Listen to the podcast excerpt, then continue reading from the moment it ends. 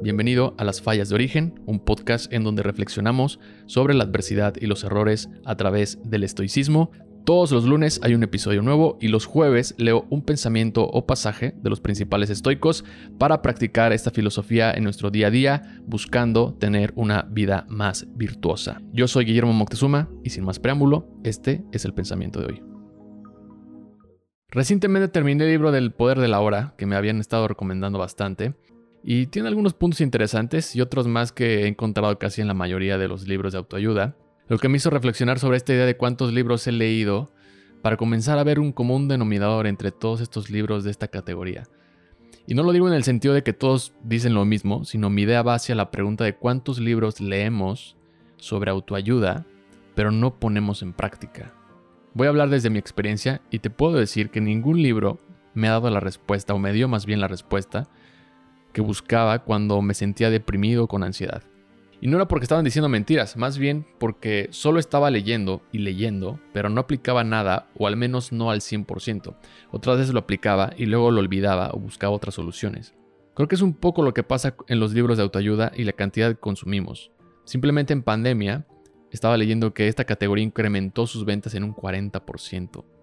Queremos seguir siendo eternos alumnos sin salir de la escuela a probar las ideas que aprendemos a veces por miedo, otras por pereza o desidia.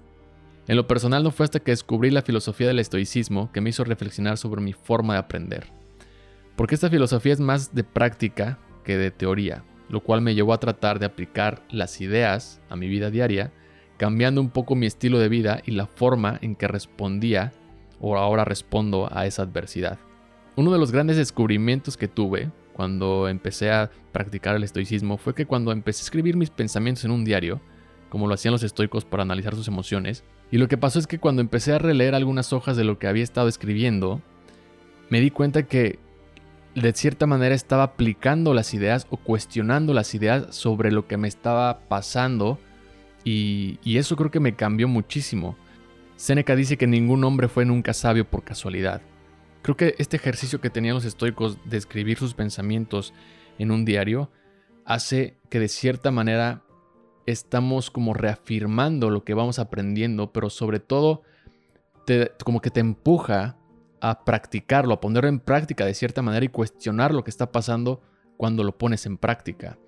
Creo que eso es una de las cosas que más me ha cambiado del estoicismo, el hecho de tratar de aplicar cada una de las ideas a mi vida diaria y a los problemas que vayan teniendo o incluso cómo voy a responder a cosas que no están en mi control o los obstáculos que vengan, como dice Marco Aurelio, lo que se interpone en el camino se convierte en el camino. Y los estoicos sabían perfectamente que hacer o ejecutar era igual de importante que aprender. Aprende, aplica y repite. No te quedes pensando si estás listo o no.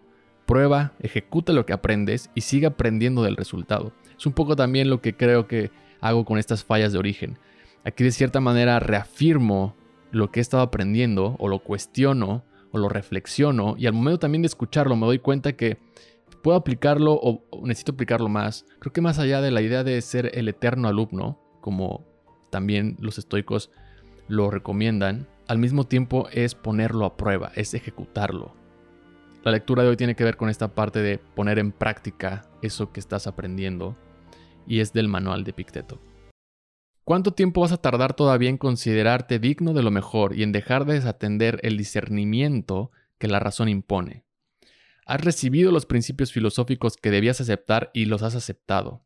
¿Qué maestro esperas ahora para encargarle la misión de mejora personal que te corresponde a ti?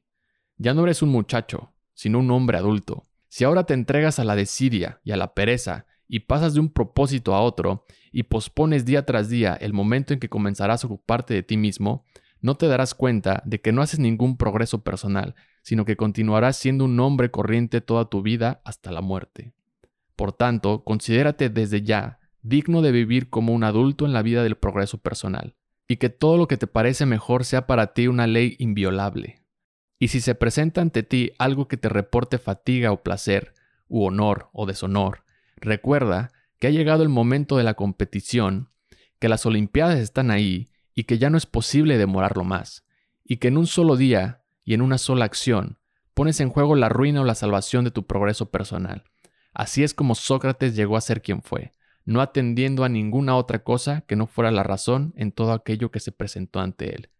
Y tú, aunque todavía no eres Sócrates, debes vivir como si desearas ser Sócrates. Gracias por escuchar esta reflexión, te invito a darle like al video o suscribirte al canal para no perderte ningún episodio todos los lunes o los jueves o escucharnos en cualquier otra plataforma de streaming. Que tengas un gran día, bye.